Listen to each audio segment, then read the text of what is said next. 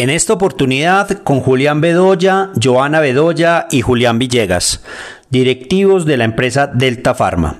Nos contaron acerca de la trayectoria de su empresa, de los mitos alrededor de la industria del cannabis medicinal, de la legislación que favorece el desarrollo de esta industria y discutimos por qué el oriente antioqueño tiene unas condiciones óptimas para su desarrollo. Espero que disfruten este contenido.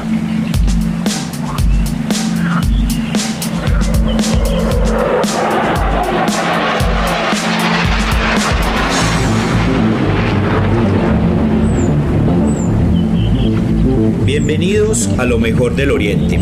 Soy Lizardo Murillo Arbeláez, un colombiano que quiere conectar al mundo con oportunidades de inversión, turismo y emprendimiento en el Oriente Antioqueño. Este podcast es la plataforma para traer personas, ideas o mensajes inspiradores para ayudarte a descubrir oportunidades y las ventajas de vivir e invertir en el Oriente Antioqueño. Ahora, empecemos.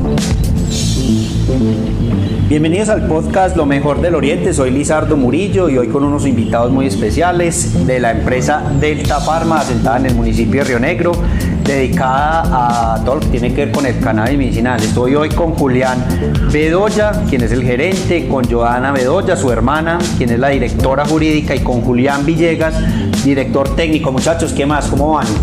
Hola Lizardo, muy buenos días, ¿cómo estás? Gracias por invitarnos al programa. ¿Cómo vamos? Todo muy bien. ¿Qué más pues, hombre Julián? Muy buenos días para todos, para todas. Muchas gracias por la invitación. Muy bien, ¿y usted? Muy bien, muy bien. Y Joana, que qué pena, la dejamos de última. Primero las mujeres, supuestamente, pero bueno. Me abrieron el telón. buenos días, Lisa. ¿Qué más pues, Joana? Eh, muchas gracias por invitarnos a su programa.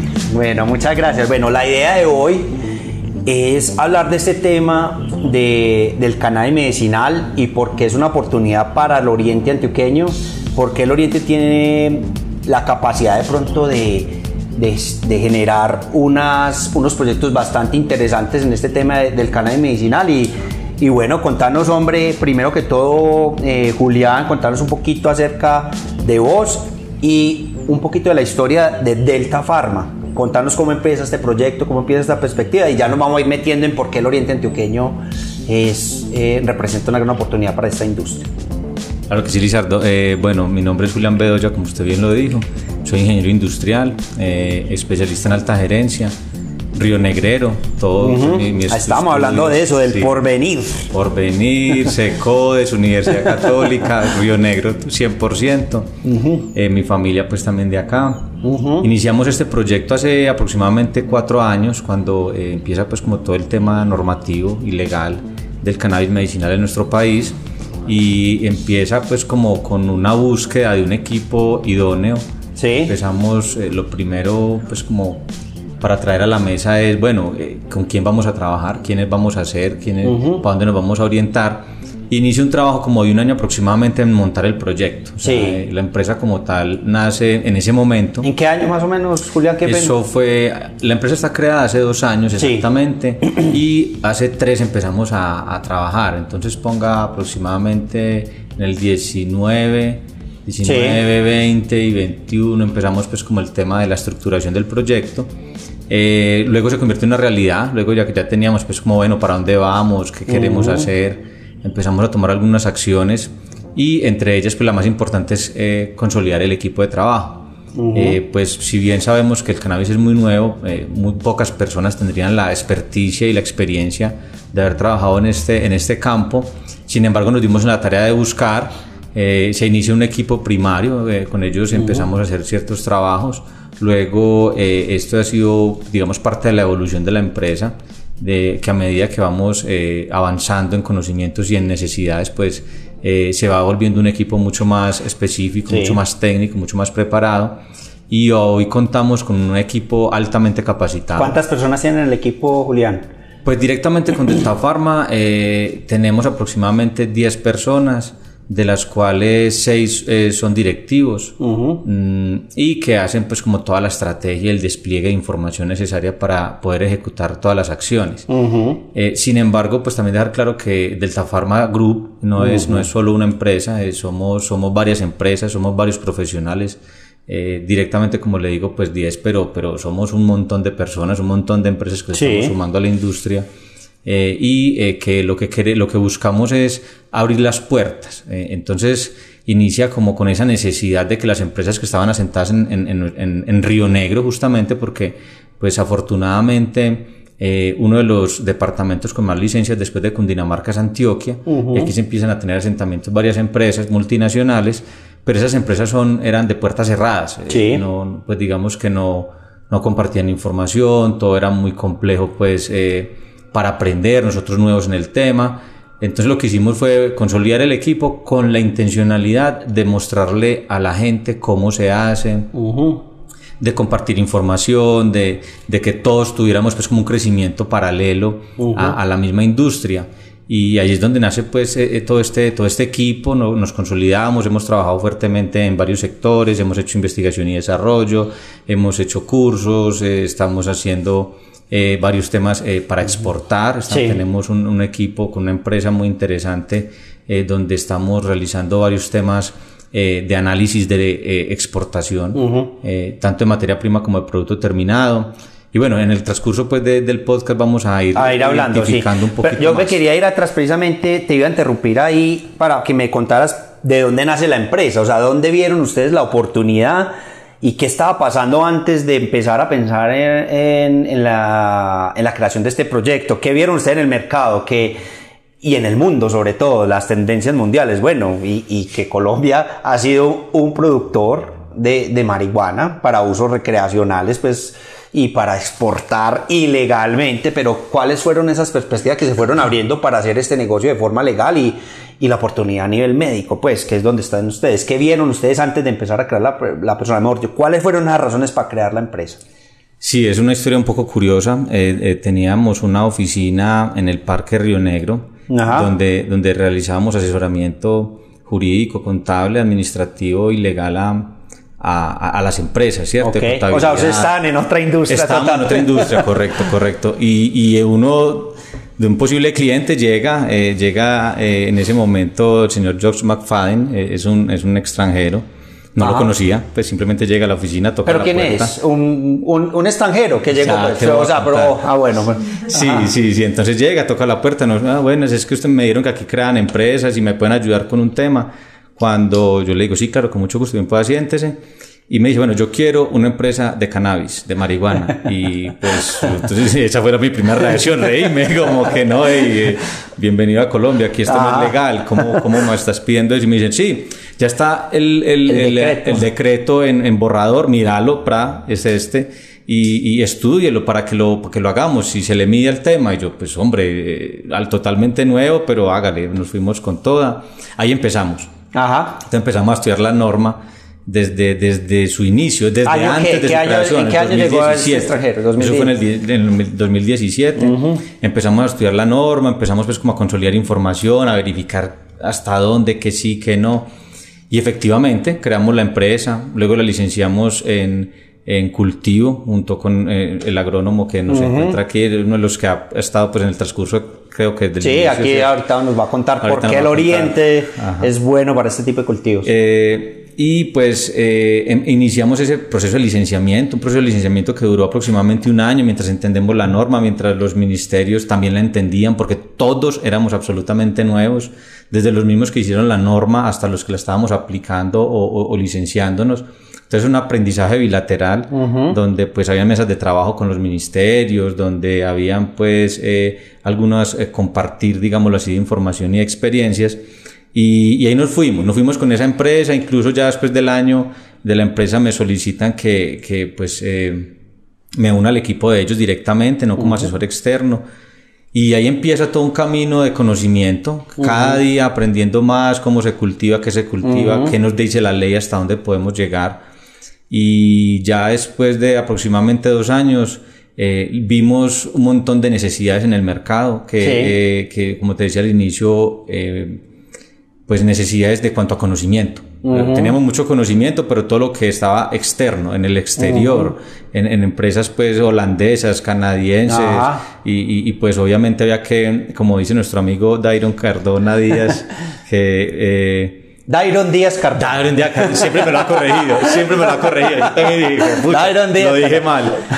Eh, hay que tropicalizar la información. Claro.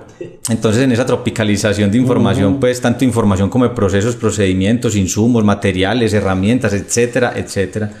Pues nosotros vimos esa necesidad de que había, necesitamos una empresa que nos diera la mano a la industria y que, y que nos brindara todo ese apoyo técnico necesario para poder eh, hacerlo bien. Eh, paralelo a eso, pues estábamos viendo un montón de empresas que estaban siendo también estafadas por extranjeros y por nacionales. Entonces la oportunidad era que yo sé mucho, yo sé mucho y cobran altas sumas de dinero por, por un tema de un manual, un, cronograma, una visita, una sola reunión valía un millón de pesos, reunirse con alguien. Y, el mismo tema de eso, ¿qué ha pasado, por ejemplo, ahí te quería hacer esa pregunta, ¿qué ha pasado, por ejemplo, porque el tema de la marihuana dice, uy, no, es la oportunidad del siglo, me imagino que aparece entonces un montón de gente y mucha gente también queriéndolo hacer pero más como por, lo, lo puedo decir yo, no sé, ya tú me corregirás de pronto por una moda, de que, ah, no, es el negocio del futuro y es el que va a dar la plata y eso, está llegando mucha gente así y mucho gurú con supuesto conocimiento del tema. Sí, sí, correcto, y fuimos víctimas también,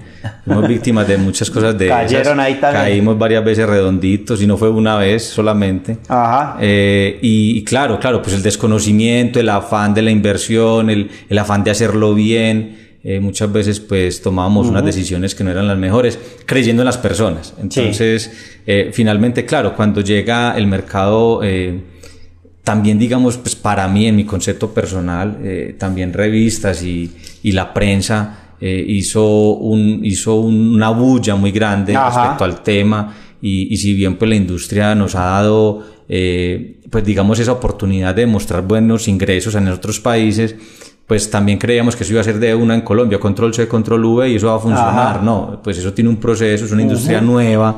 O sea, que no estamos haciendo muebles, que ya hacemos muebles, no estamos haciendo casas, sino que estamos haciendo una industria desde Nueva desde y, Y, lo que hablábamos al principio del podcast o antes del podcast, que, que había que derrumbar un montón de paradigmas de totalmente pues conservadores que alrededor del tema de, la marihuana, etcétera, que, que, son difíciles por tema cultural. Es un tema netamente cultural, es un tema netamente cultural y en el equipo eh, pues lo hemos eh, estudiado mucho, hemos estudiado el origen, el por qué, quién, lo, quién, lo, quién le puso ese mito en, la frente. Pues, Por eso sí, tomemos aguardiente y fumemos, que a eso no pasa nada. Y eso mata miles de personas diario, diario, en todo el mundo. El cannabis no tiene una sola muerte asociada en toda la historia de la humanidad. Ajá. Por cannabis solamente, ni una, ni una sola registrada. bueno, Julián, ahorita vamos a hablar de eso un poquito, pero yo quisiera que le pasaras el micrófono a, a, Joana para que nos contara cómo estamos en esta parte introductoria del, del, del negocio como tal. Contanos un poquito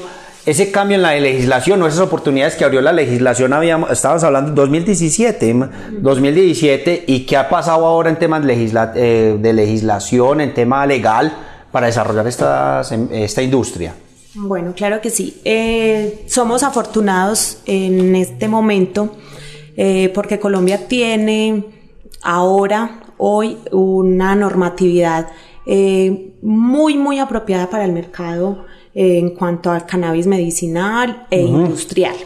Entonces veníamos del, del 2016-2017 con una normatividad bien, la que otorgó las primeras licencias, eh, pero no alcanzaba eh, a estar en la base de las necesidades reales eh, del mercado y de Colombia. Entonces surge la ley, el decreto 811, que es el que nos reglamenta y el que nos está regulando en este momento, es el decreto 811 del 2020, o sea, está muy nuevo, es, es, una legislación muy robusta y muy completa eh, para todo el tema de eh, cannabis, tanto de uso medicinal, e industrial.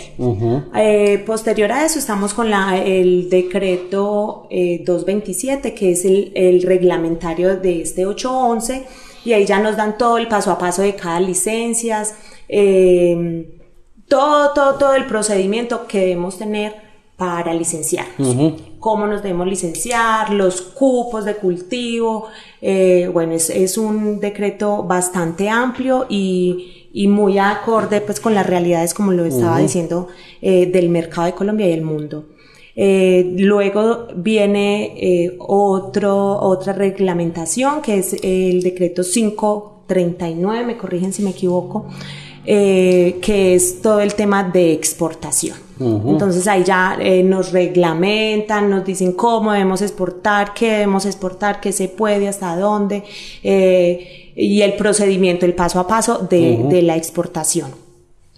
Y estamos pues a la espera de otras reglamentaciones pues para que quede todo este... Eh, Eso a nivel legal, ¿qué podría ser parte para que se desarrolle la industria eh, del todo? Digamos que hagamos una transición de todos esos cultivos ilegales a, cultivos más a cultivos legales y, y, para estos usos. Bueno, ahora la normatividad, los cultivos que están ilegales no se pueden volver legales, ¿cierto? Si yo tengo un cultivo ilegal, es ilegal y no y por esta normatividad yo no lo puedo legalizar.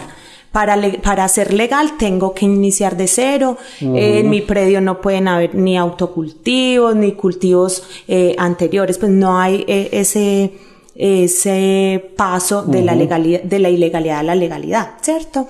Eh, pero es la base fundamental de la industria del cannabis. Ahora en el Congreso está radicado eh, el proyecto de ley para eh, consumo, eh, uso adulto. también con sus procedimientos, pues controlado, con licencias, así está el proyecto, para poder favorecer y no estar en desventaja pues con las personas y las industrias que están actualmente licenciadas, ¿cierto? Ese es como el, engranaje. Pues hoy tenemos una normatividad eh, bien eh, completa, eh, que está acorde con las necesidades del mercado, acorde con las necesidades del mercado interno y pues a nivel internacional. Sí. Joana, y, te pregunto,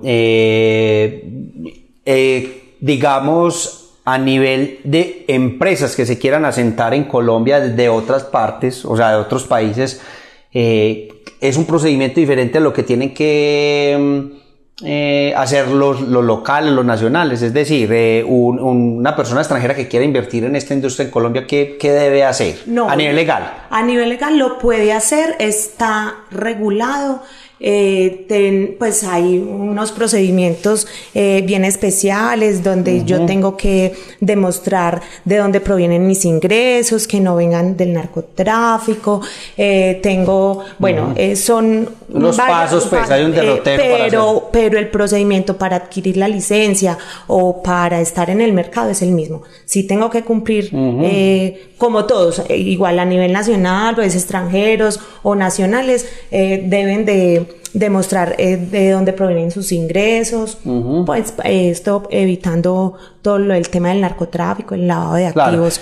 Mm, pero lo pueden hacer, eh, lo pueden hacer y está eh, pues legalmente amparado y, muy bien construido. La norma quedó bien construida. Bueno, le voy a hacer unas preguntitas a Julián. Julián, vos que estás en la parte, Julián Villegas, que está en la parte técnica, ya en el, todo el tema eh, ¿cómo, puede ¿cómo podemos decir? El tema ya de la tierra propia de, del cultivo como tal, todo el tema técnico. ¿Cómo ves el oriente antioqueño para este tipo de cultivos? ¿Es, es un, lugar propicio para, para, el desarrollo de esta industria, sobre todo pues de las plantaciones? Obviamente somos unos duros para cultivar flores, uno podría decir, no, pues entonces para el cannabis también, ¿o, qué podemos decir ahí? Bueno, excelente pregunta. Eh, yo soy Julián Villegas, ingeniero agrónomo de la Universidad Nacional de Colombia.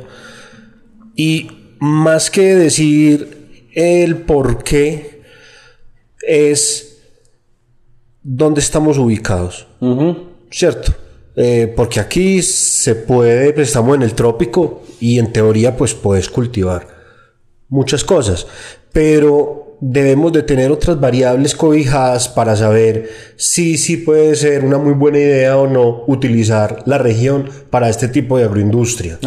Eh, nosotros desde el inicio eh, realmente pues hacemos un análisis PESTA. Un análisis PESTA cubre todo lo que es el tema político, el tema económico, el tema social, el tema técnico y el tema ambiental. Si de acuerdo a esas variables, entonces miramos el tema de localidad localización del proyecto para entonces mirar hacia qué tamaño y hacia qué mercado poder calificar. Eh, ahorita pues lo dijiste muy bien, nosotros tenemos acá el referente de cultivo de flores de exportación, por lo cual nos abre una ventana de oportunidades a la hora de entender que la región en el tema agro está funcionando. Claro. Listo. Eh, cuando hablo del tema agro, hablo no solo del tema de, flores de exportación, sino que estamos trabajando sobre el tema de hortalizas, sobre el tema de aromáticas y sobre el tema de frutas de exportación también. Y el aguacate que ha venido creciendo tanto en estos así años. es, así es. Aguacate ha crecido mucho, mucha inversión extranjera también en los diferentes municipios que conforman la región del Oriente Lejano y cercano. Y bueno, eso nos da a entender que el la persona extranjera sí puede venir aquí a desarrollar una actividad económica y lo único que tratamos de hacer, como bien lo dijo nuestro CEO Julián Bedoya, es tropicalizar, tropicalizar y ver en dónde podemos participar. ¿Por qué el Oriente Antioqueño? Entonces, si vamos por el tema político en el análisis PESTA, pues eh, Río Negro ha sido una un municipio, un municipio muy importante en el desarrollo no solo del departamento, sino también de, la contienda nacional o el desarrollo nacional. Eh, tenemos eh, senadores de aquí de la región, eh, tenemos también diputados, congresistas, etcétera, que de una u otra forma en un futuro van a ser claves en el tema de la migración de los recursos que tiene como tal el gobierno para el desarrollo de estas agroindustrias, ya sea pues local o, ya sea en otras subregiones, hablando pues del departamento de Antioquia. Entonces, mirando toda esa situación, vamos por el lado económico, pues acá eh, hay una cosa bien interesante. Río Negro, en Río Negro se ha creado la zona buffer de la agroindustria del cannabis, digámoslo, para el departamento ¿Y por qué pasó eso? ¿Por qué está pasando eso que Río Negro se está convirtiendo en ese epicentro? Bueno, entonces, el tema, el tema económico no lo, no lo da una serie de participantes que hay aquí en la región. Entonces, primer participante interesante, Aeropuerto Internacional.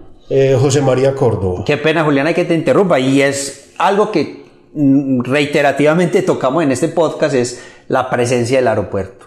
No solamente para ahora otra industria más, la, del cannabis en este caso, pero para el tema del turismo, la inversión. La gente quiere conectarse fácilmente con este territorio o con un territorio. Entonces el aeropuerto como factor fundamental. Así es. Otro segundo factor fundamental, eh, zona francas. Eh, nosotros pues partimos de un decreto 613 que en el horizonte del tiempo, como nos decía nuestra directora jurídica, Joana Bedoya, eh, evolucionó a la 811. Dentro de la 811 se le dio participación a las zonas francas para que entraran dentro del negocio de la agroindustria del cannabis medicinal. Y, y esto pues entendiendo qué es una zona franca, pues vamos viendo el desarrollo que hay. Eh, otro punto muy importante en el municipio de Río Negro es la seguridad. Sí, estamos hablando del batallón Juan del Corral. Estamos hablando de que estamos ubicados cerca de las instalaciones de la FAC, la Fuerza Aérea Colombiana y estamos ubicados también en uno de los centros operacionales más grandes del país de la policía Gaula. Esto también entonces nos da un esquema de seguridad no solo de la zona, sino también de las personas que desean invertir en, esta zona. Entonces da parte de tranquilidad. Eh, Colombia es un país muy extenso en donde hay unas áreas y unas zonas donde es complicado el tema social, de seguridad social, y el tema político, y el tema económico, y el tema ambiental. Entonces, pues, Río Negro, juntando muchas variables, nos hace parte pues de, esta parte. Una cosa bien importante en Río Negro, eh, la parte social. Sí. Río Negro, y no solo Río Negro, estamos hablando de un conjunto de municipios que conforman la subregión del oriente antioqueño, eh, pues hombre, hay buena población demográfica, eh, poblaciones muy jóvenes.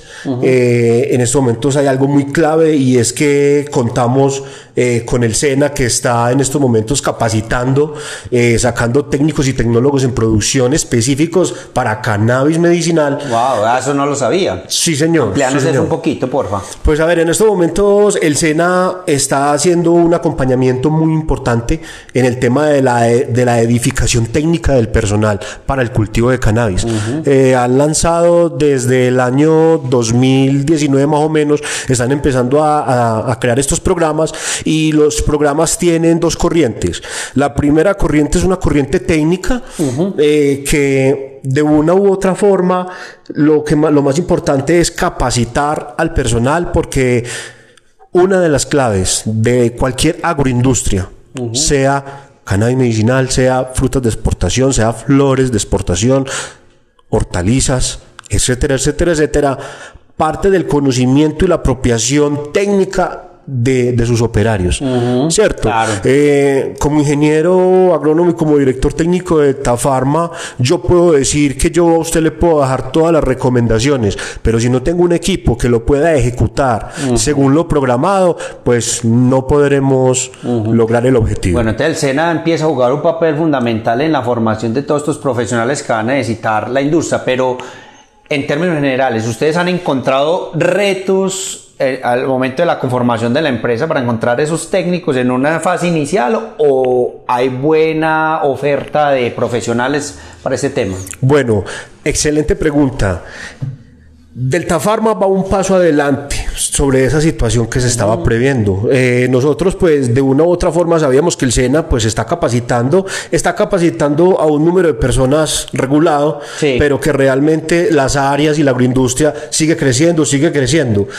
Delta Pharma hace una alianza muy importante con una empresa de aquí, Río Negrera también, ellos se llaman Micorrizas Campo Verde, y empiezan a generar cursos académicos. Sí. Empezamos a generar ah, cursos en donde abarcamos toda la cadena, desde la parte social, con nuestro PhD, el profesor Ruiz, socio también de Delta Pharma, la parte jurídica, con nuestra directora, la parte bien importante de, de lo que es la gestión administrativa con nuestro CEO, con nuestro gerente, eh, la parte de todo el tema de una creación de paquetes tecnológicos de agricultura de contenedores, porque ya pues más adelante te vas a dar cuenta que cannabis medicinal tiene muchos rangos, un abanico de, posibilidades para la participación en los mercados, pero que en estos momentos estamos dedicándonos en la línea farma, en la línea de la creación de productos para usos medicinales. Entonces, pues con, con, esta empresa se ha podido ajustar el paquete tecnológico. En los cursos está la parte técnica, en donde hemos tratado de dar lo que hemos tenido como experiencia, reuniendo la experiencia de los colegas y mirando pues cada día más qué es lo que se debe de ajustar para acercarnos más a un producto de buena calidad e inocuidad.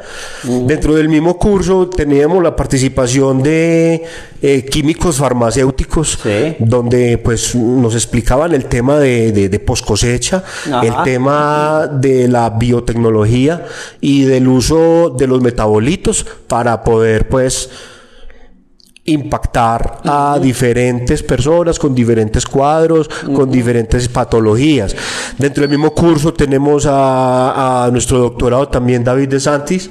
Él es la persona que toda la cadena la enmarca dentro de lo que son apertura de historias clínicas, creación de órdenes magistrales y ahí pues tenemos un aliado muy importante eh, que es pues la empresa de del extranjero que vino pues a, aquí a, edificar. Eh, entonces estamos también trabajando muy de la mano con Río Bio Medical para que en el futuro las personas puedan tener en las manos un producto inocuo, un producto de buena calidad y un producto que obedece a una trazabilidad para poder que haya una emisión de una orden magistral para la patología per se de ese individuo. Excelente, Julián. Bueno, va a pasar. Dentro ah, bueno, del mismo análisis está la parte técnica, Sí. que fue lo que te dije con el CENI con los cursos que estamos haciendo. Eh, afortunadamente, pues en mi experiencia yo estuve trabajando con Grupo Capiro, Ah, ok. es un grupo que exporta flores. acá, un grupo que ha crecido muy grande. Yo estuve encargado en la parte de investigación y desarrollo de moléculas y ingredientes activos que entraban en la rotación Sí. y entonces pues eso nos dio un, un espacio de experiencia para saber qué debíamos y qué no debíamos utilizar, ¿cierto? Ahí es donde empezamos a trabajar con el tema de límites máximos y mínimos de residualidad que nos exigen los mercados exteriores y bueno. Bueno, te termino con esa pregunta. Tu intervención te, la, la voy a terminar con esta pregunta. Eh, ¿Cómo se puede aprovechar ese conocimiento que tenemos en la región, en otras industrias como de las aromáticas que lo mencionaban, la floricultura, eh, en este, el aguacate que ya viene con, con una trayectoria interesante en los últimos años y otras que se han cultivado eh, de forma tradicional aquí en el Oriente Antioqueño? ¿Cómo podemos aprovechar ese conocimiento que ya está en esas industrias como la floricultura para pasarla a esta industria del, del cannabis medicinal. Ahí acabas de dar un ejemplo, pero... Ok, eh, te lo voy a responder desde la parte técnica, porque tendría muchas, muchas respuestas. Sí. Pero desde la parte técnica, eh, ha sido un reto. Porque hemos tratado de extrapolar conocimientos técnicos y nos hemos estrellado. Sí. Eh, la parte de cannabis realmente Es es, una parte que se tenía que desarrollar. Aprender. Así es. eh, nosotros pues tenemos la experiencia que desde la época marimbera, pues eh, los cultivos y diferentes especies, pues es- sí se estaban desarrollando en la zona colombiana, pues, y Sí. crecimiento. Entonces, pues eso nos dio lugar a decir, podemos, podemos ensayar. Lo más importante y el valor que yo le doy es los usos del suelo. Parte por eso, o sea, Sí. eh, al haber tanto desarrollo de agroindustria aquí en nuestra región, eh, eso es una correlación a que los usos del suelo que se expiden pues desde, Ajá, desde los POT, de sí. los planes de ordenamiento territorial, pues nos da a decir, vamos a desarrollar la zona. O sea, tenemos usos de suelo para O desarrollos sea, listos agropecuarios. En ese aspecto que es un gran avance, entonces. Así es. Otra cosa bien importante es en el análisis último, que es lo ambiental. Pues acá pues tenemos una corporación autónoma que es Cornare y con Cornare se han adelantado mucho el tema de, por ejemplo, concesiones de aguas y, y etcétera. Y entonces también es un valor agregado de que en la zona tengamos una sede de... de- Y muy importante, me estoy aquí pensando, súper importante eh, la presencia de la Universidad Católica del Oriente, que por estos días cumple 40 años, pero ha formado un número muy importante de, de ingenieros agrónomos y, y- y de profesionales en todo, esta, en, en todo este sector de la agronomía, pues para tener talento disponible también para, hacer- para desarrollar estos sectores. Hombre, eh, paso a paso. Sí, Realmente fue complicado poder que este tipo de instituciones dimensionaran el potencial que tenía la agroindustria del cannabis medicinal en la zona. Tanto como un desarrollo de la parte social como la parte de territorio.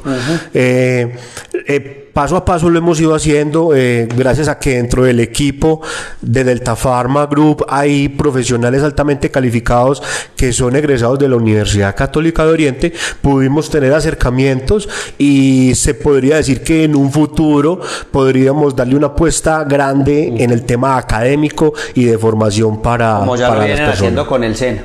Bueno, va a pasar a Julián Bedoya, hombre, para hablar de otros temas, ya pues de, hablar un poquito del desconocimiento. Muchas gracias, hombre, Julián, por la intervención técnica espectacular. Eh, Julián, hombre, contanos, hablemos de un poquito de los mitos que tiene la gente alrededor de esto. Por ejemplo, si yo empiezo a tratarme algún, alguna condición médica que yo tenga con, me- con, me- cannabis medicinal, me voy a volver adicto. ¿Qué va a pasar con eso? Hablemos de esos mitos que tiene la gente con el uso de la marihuana medicinal o el cannabis medicinal. Claro que sí, Lizardo. Ven, y, y me disculpas, hago una pequeña también Sí, claro. sobre la pregunta anterior de, que le hizo el ingeniero. Y es que, si bien sí ha sido muy complejo para nosotros crear una industria desde cero en, en un municipio como Río Negro y el Oriente, eh, pues eh, ahora nos están abriendo las puertas. Hemos hecho varias, varias cosas interesantes. La Católica ha estado muy, muy pendiente de, de, cómo desarrollamos la industria y nosotros hemos estado de alguna manera, entre comillas, presionando un poquito pues para que sea esta institución que es nuestra alma mater la que, la que lidera el proceso en el Oriente. Sí. Eh, pues tenemos una propuesta de un diplomado, estamos a la espera que nos den la luz verde ya, ha pasado todos los filtros y, y, estamos a la espera de que el, el rector pues nos dé el visto bueno. Eso. Y ha sido difícil eh, explicar este tipo de ideas a una institución tan conservadora como es la Universidad Católica. Total, total, total. Eh, eh, ya para pasar esa otra pregunta. Ahí, ahí conectamos. se conecta la pregunta. Y es que eh, somos un país que eh, nos han vendido una historia errónea de muchas cosas, de ah. muchas cosas, de muchas cosas, de la conquista, de quién, quiénes somos, cuáles son nuestros ancestros, eh, nuestras creencias políticas, religiosas. Y en medio de toda esa falta de identidad cultural y social entra también esta, esta este mito del cannabis. En realidad, eh, la historia nos dice que el cannabis se mitificó en el momento, eh, en un momento, en unas elecciones, en un país, y más fue un tema político, fue un tema político y racial, básicamente pero nunca jamás ha sido un tema técnico ni científico. O sea, ese mito, ese mito solo, solo, solo lo carga eh, la sociedad. No hay estudios, no hay números, no hay cifras, no hay investigaciones que puedan soportar esa mitificación a la planta. Eh, para nada. O sea, por el contrario, cada vez que investigamos mucho más de la planta, nos damos cuenta de los errores que hemos cometido como humanidad al, al, poner esa planta y al ponerla por allá como en el infierno y, en una cosa tan, tan compleja, tan, tan, eh, tan lejos y tan lejos de la realidad. Cuando empezamos a mirar eso, entonces, bueno, esa es la primera pregunta que hacen. es que yo tomo, y gente joven, ¿no? Lo que uno le, lo que le parece curioso es, hombre, que eso lo diga el, el papá de uno, la mamá, los abuelos, pues está bien. Pero personas más jóvenes que uno llegan y dicen, yo no me meto un tratamiento de eso es porque quedo adicto. Hombre, no, no, no. Primero que todo, decirle a, a, los oyentes que eh, la planta no produce adicción. Está comprobado científicamente que no es adictivo. Eso pues yo no soy médico ni nada, y estará pues David con su tema en, en los cursos pero sí hemos aprendido eso. No es una planta que genere adicción. Eso es falso, totalmente falso. Eh, por el contrario, por el contrario, tiene un montón de, beneficios, beneficios mentales, físicos, de la sociedad y que, que han sido subvalorados, que, que, no han sido eh, en, en, su momento, pues ahora sí. Digamos sí, claro, ahora ya se está abriendo la parte, Bien lo que decías, el tema científico está avanzando y, y, y con con información, con data, ah, se está entendiendo ahora sí. Cosas que no se han hecho como para temas como hablamos ahorita, el tabaco, el alcohol. Usted hace un estudio de tabaco, alcohol ah, y, las cifras le dicen, eso hay que sacarlo del mercado ya, o sea, ya, de una. Mientras que haces un, estudio en el mercado con el cannabis y, no vas a tener un argumento técnico para decir, no, esto nos destruye la sociedad, esto nos deja viviendo bajo de un puente, esto no sé qué. Entonces, pues cogiendo un poquito de la parte de, del de la presentación del profe Luis, quien eh, eh, se encarga de esta parte de, de, generar esa desmitificación de la planta, sí. Eh, pues hombre, él dice, mueren, mueren más personas por alcohol y por cigarrillo y ahí estamos, ¿cierto?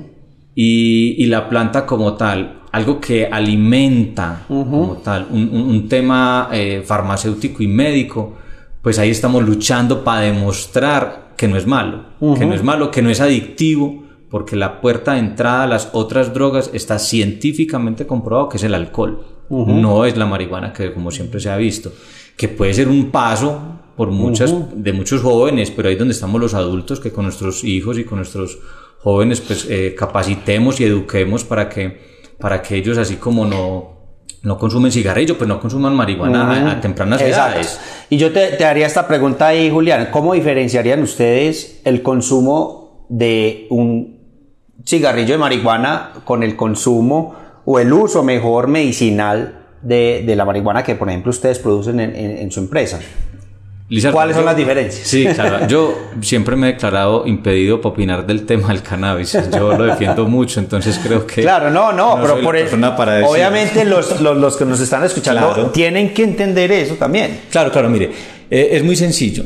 Eh, Personalmente creo que la marihuana medicinal es medicinal siempre. O sea, el nombre de medicinal se lo ponemos simplemente para un tema regulatorio. Pero la marihuana, si usted se la fuma, si se la toma, si se la unta, si se la echa a un café, siempre va a ser medicinal. Siempre. ¿Qué va? ¿Qué, ¿Qué va a pasar? Bueno, hay uno, el tipo de cannabis o marihuana que estés consumiendo, dónde la, de dónde la, la tienes, ¿cierto? Dos, eh, bueno, cuál es mi cantidad de consumo, si ese consumo me interfiere con algunas actividades normales, porque a muchos les dará sueño, otros les dará, dependiendo también la variedad, eso también va en la variedad, eh, otros les dará más alegría, otros les dará, eh, no sé, cada, cuerpo, Pero a ninguno le va a dar agresividad, de eso estamos totalmente seguros. Ningún, ningún efecto secundario del cannabis va a ser, solo del cannabis será agresivo. Como lo es el, el licor. Como lo es el licor. Pues sobre todo el licor es fuerte, es aguardiente, tequila. Además sabe maluco, claro. y somos felices. Y eso lo, lo ay, mira el niño ya como está haciendo con la copa, échale leche en, la copita para que, para que eh. él crea que... Entonces son Aunque se acabó mucho, pero en la época de nosotros, en los 80, 90, eh, pues, cuando yo era niño, eso era muy normal que en las fiestas familiares le, el la... sí, era, era curioso pero el tema cultural en eso, pero, mitifi... pero en ese momento el mito alrededor de la marihuana era... impresionante. O sea, exagerado. O sea, eh, eh, dentro, dentro del, del, digamos, del común, era, era eh, pasar esa línea delgada de usted ser una persona buena a ser lo peor de la sociedad. Ahí estamos hablando de la falta de educación, de información que teníamos, pues, ciudadanos, exacto. Entonces, parte de esto, y te agradecemos el espacio, es eso. O sea, esto es lo que estamos haciendo aquí, es culturizar las personas, darle información eh, de base a las personas para que no sigan cometiendo ese error. Yo no voy a decir que si un muchacho de 11, 12 años consume marihuana está bien, no.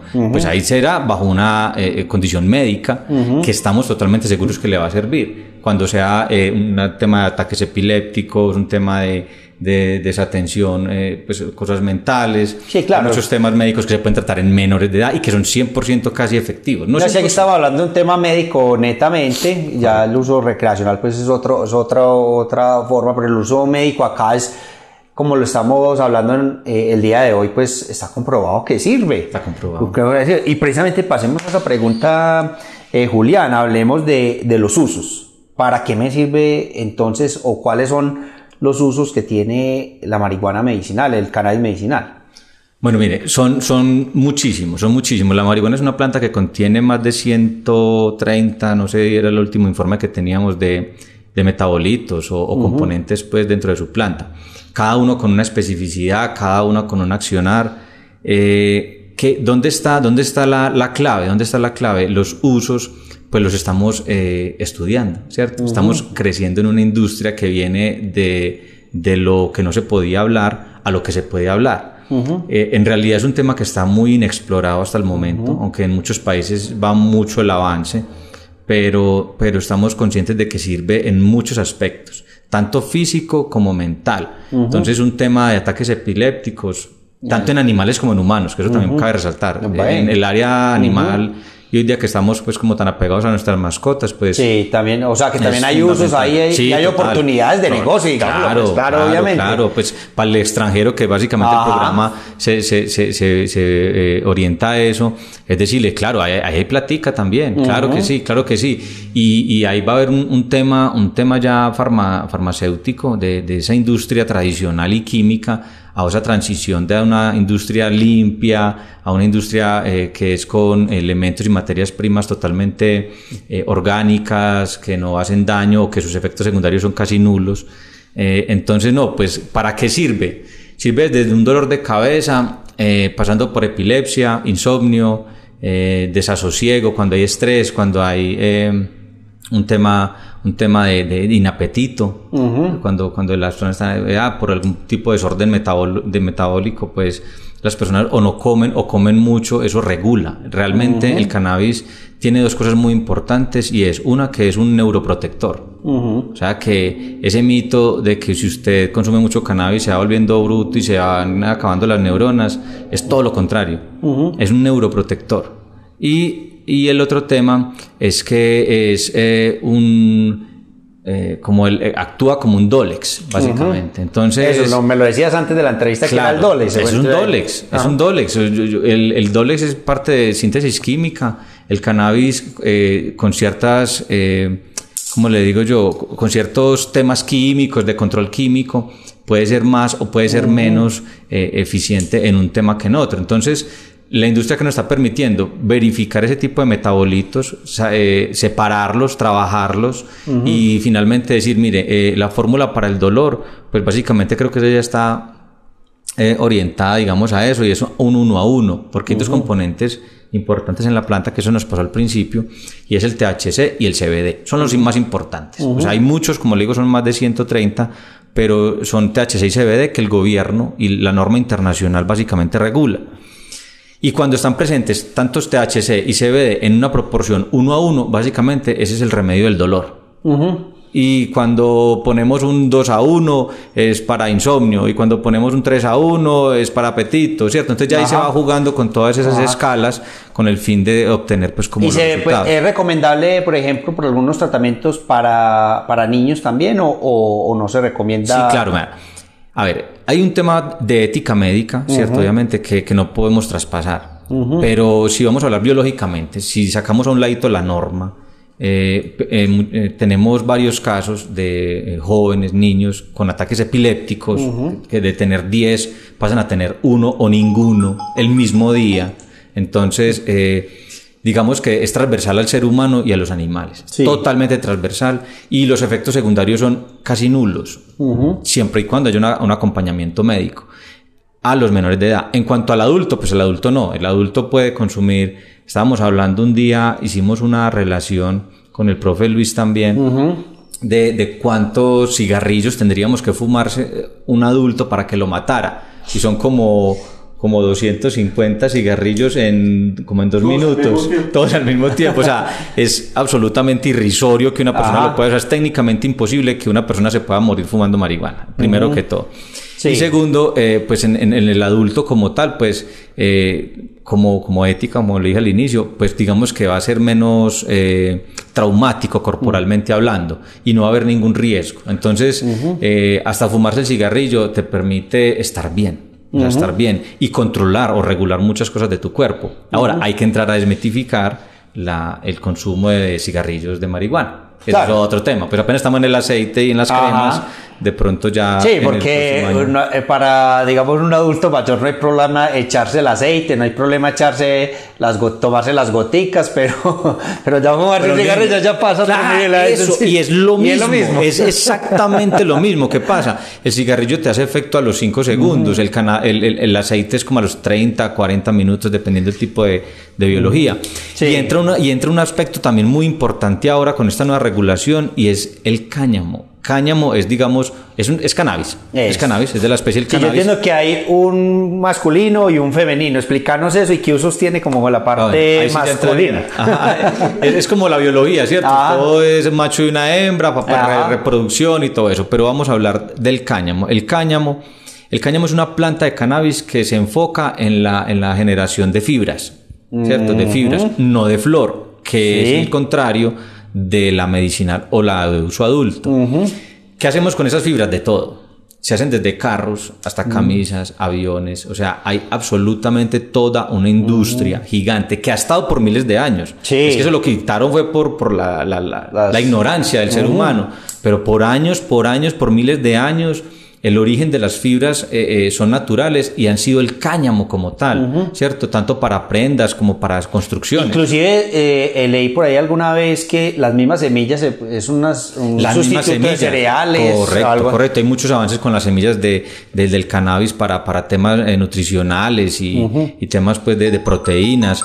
Hay muchos temas también de del tema de las raíces, también en temas eh, de, de, alimentación, eh, hojas, tallos. Hay mucho, o sea, en realidad la planta del cannabis es muy funcional y sirve tanto el producto como los subproductos. Eh, ¿qué, ¿qué, te dijera yo? En cuanto al macho de la hembra, no, es, es una planta como cualquiera en, en, el mundo que, que, tiene uno para reproducirse necesita pues ambas, ambas digamos, biologías, macho y hembra, pero que finalmente, dependiendo del tipo de industria, eh, si usted quiere producir flor, pues la flor solo la produce la hembra. Bueno, yo le quería... Eh, ah, bueno, aquí Julián quiere intervenir, contando un poquito de eso y después le voy a hacer una pregunta a Joana que tengo aquí ya con un tema de, la industria también. Debemos de aclarar algo. Eh, en estos momentos, como dice nuestro gerente, para el tema de hemp estamos hablando del tema de fibras como tal, pero como usted lo acabo de decir, hay una puesta en escena sobre el tema de la seguridad y soberanía alimentaria. Entonces, eh, en el correcto desarrollo del cultivo de, de gem o cáñamo o fibras, hay un subproducto que es la producción de granos. Entonces, eh, según nuestro target, según nuestro objetivo. Entonces, diseñaremos paquetes tecnológicos para el aprovechamiento. Hablando del tema de la floración, eh, realmente cannabis eh, se encuentra de dos formas, monoica y dioica. Eh, monoica es que solamente se va a encontrar un solo sexo por planta y dioica es que a veces se encuentran los dos sexos dentro de una misma planta. hemos tenido grandes retos eh, no, solo, no solo como en la zona, sino a nivel país, de poder estabilizar nuestras fuentes semilleras para poder identificar eh, cuál de esos cultivares eh, son más objetivos para el tema de fibras, doble propósito en tema de fibras y semilla o simplemente producción de, semilla.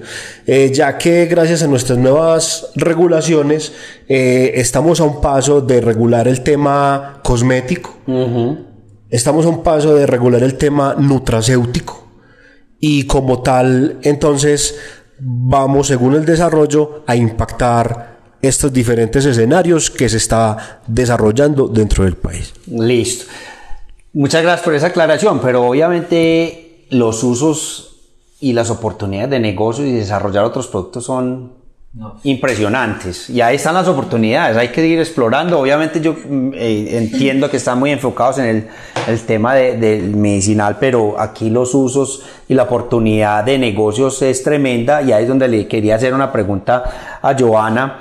Y es que durante esta última campaña presidencial escuchamos muchas, eh, se habló de este tema eh, de parte de algunos candidatos, pero a mí me llamó mucho la atención la, la propuesta que hizo Luis Pérez, que pues, finalmente pues fue uno de los, yo no sé si votaron por él, pero Luis Pérez decía que, que convertir a Colombia en un gran, en, una, en un país con una gran industria del cannabis, y, y, generar pues una gran cantidad de, de, empleos alrededor y de oportunidades de negocio a nivel legal eso se puede hacer y qué debe hacer el presidente Petro ahorita eh, pues con esta oportunidad, porque es una oportunidad que se está viendo en el mercado. ¿Cómo lo ves?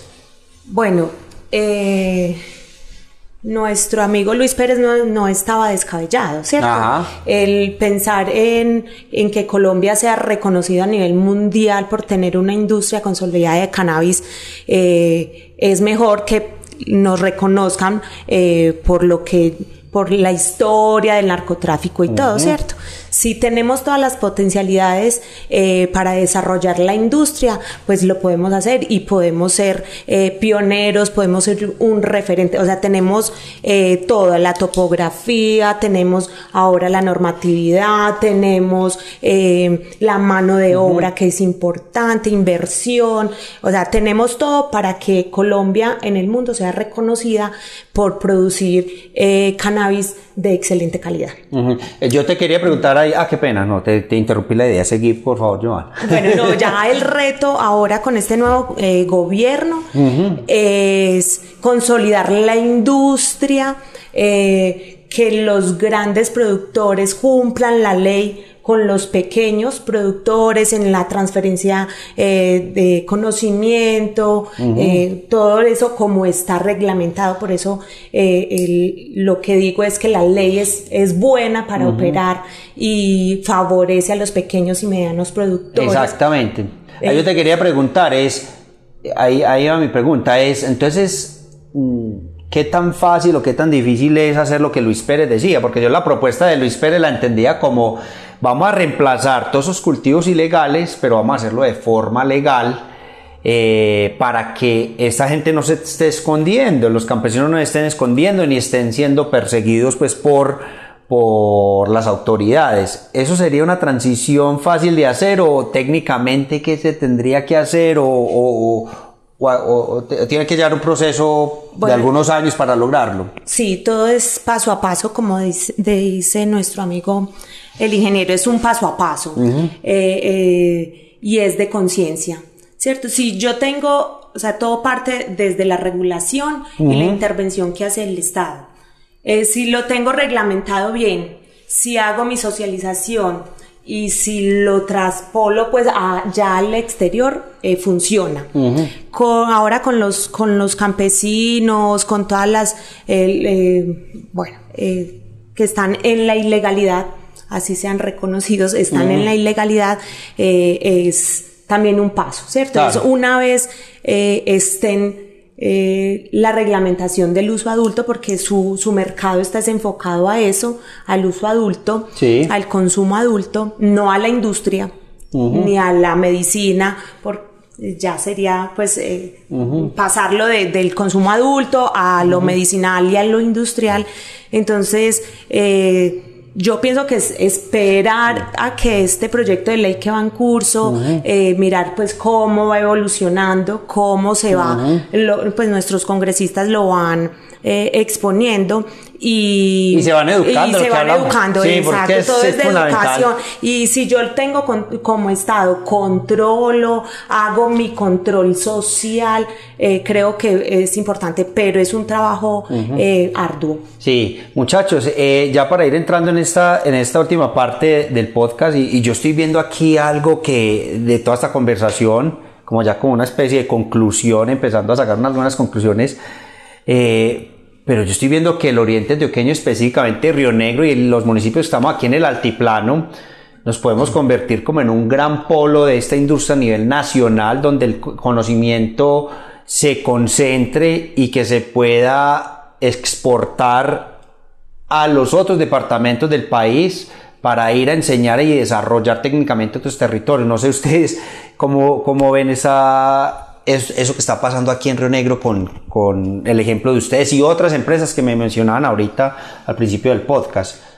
Claro, Lizardo, no, en eso estamos trabajando, eso lo estamos haciendo, básicamente es lo que estamos haciendo, queremos, no podemos ser irresponsables como, como se han hecho en otros escenarios otras empresas de ir a enseñar algo que no sabemos. Entonces, eh, no, nosotros nos estamos preparando, nos estamos eh, documentando constantemente, aprendiendo constantemente y esa es la idea, claro. el oriente antioqueño es demasiado importante para el desarrollo del país.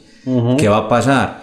Si nosotros aquí desarrollamos la industria que tenemos todo, lo que hablábamos ahorita, tenemos un aeropuerto que nos trae cualquier insumo de cualquier parte del mundo, una zona franca, eh, seguridad, eh, universidades cerca a la capital antioqueña, cerca a la capital del país, incluso pues media hora en avión, pues en realidad tenemos demasiadas ventajas competitivas para hacerlo. Y estamos en esa tarea, Delta Pharma Group está en esa tarea, estamos eh, generando conocimiento en este momento también. La semana pasada acabamos de venir de la Universidad de Antioquia, eh, donde estamos desarrollando en, en Urabá, en la zona Urabá, todo, toda la agroindustria, porque ya también están un poquito eh, en blanco. Pues aquí también, obviamente, no estamos diciendo que estamos muy avanzados, pero que sí, sí nos hemos equivocado más. y, esa, y ese error, pues lo que nos lleva es a, a aprender mucho más fácil. Listo. Por último, Julián, eh, contanos un poquitico en un minutico que nos queda aquí de, tiempo, contanos acerca de esos cursos que ustedes hacen y dónde la gente se puede enterar de las próximas oportunidades de capacitación en todo este, en todo este tema. Muchas gracias, Lizardo. Claro, eh, nosotros tenemos mañana, el día de mañana vamos a hacer un curso. Son cursos muy, muy interesantes porque son teórico-prácticos, más prácticos que teóricos. Eh, todo lo pueden encontrar en arroba Delta Pharma Group. Ahí está, tanto en Instagram como en, como en Facebook. Toda la información está Arroba Delta Pharma Group. Así, señor. Así, así estamos en, en, en redes sociales y, y, básicamente está toda nuestra información. Eh, todo está publicado ahí. Tenemos videos de YouTube también muy ilustrativos que nos pueden ayudar a a, orientar nuestro proyecto de cannabis. Estamos asesorando empresas que están saliendo nuevas, estamos manteniendo licencias. Entonces, es decir, tenemos la capacidad y la experiencia eh, para poder eh, extrapolar todo este conocimiento a cualquier parte de nuestro país. Bueno, excelente muchachos, se nos acaba el tiempo eh, para que mm, yo pienso que aquí lo que nos quedó fue tela por cortar. En la próxima, en una próxima oportunidad hablamos de muchos más temas. Yo pienso que aquí nos quedaron muchos temas eh, y yo me voy con un montón de inquietudes, como muy curioso a seguir investigando sobre este tema, muy bacano que se esté abriendo esta oportunidad aquí en el Oriente Antioqueño. Y bueno, les agradezco pues mucho por compartir este momento con nosotros. Lisandro, muchas gracias a usted, muchas gracias por el tiempo, eh, muy agradable el espacio, esperamos tener muchos más. Claro, lo seguiremos haciendo. Muchas gracias por esta oportunidad por dar a conocer lo que estamos tratando de hacer aquí en nuestra zona, en nuestra subregión. Bueno, Lizardo, muchas gracias eh, por la invitación. Bueno, muchachos, eh, de nuevo muchas gracias eh, por la invitación. Seguiremos haciendo pues más podcasts en el, en el, futuro sobre este tema y especialmente con Delta Pharma. Gracias, gracias y a todos ustedes muchas gracias por escucharnos. Nos vemos en la próxima. Gracias por escuchar el podcast Lo mejor del Oriente. No olvide seguirnos en nuestras redes sociales para que no se pierdan los episodios futuros. Compartan sus comentarios con nosotros si les gustó este episodio. Y si usted quiere conocer más acerca de lo que el Oriente Antioqueño tiene para ofrecer, asegúrese de visitar nuestra página lomejordeloriente.com. Hasta la próxima.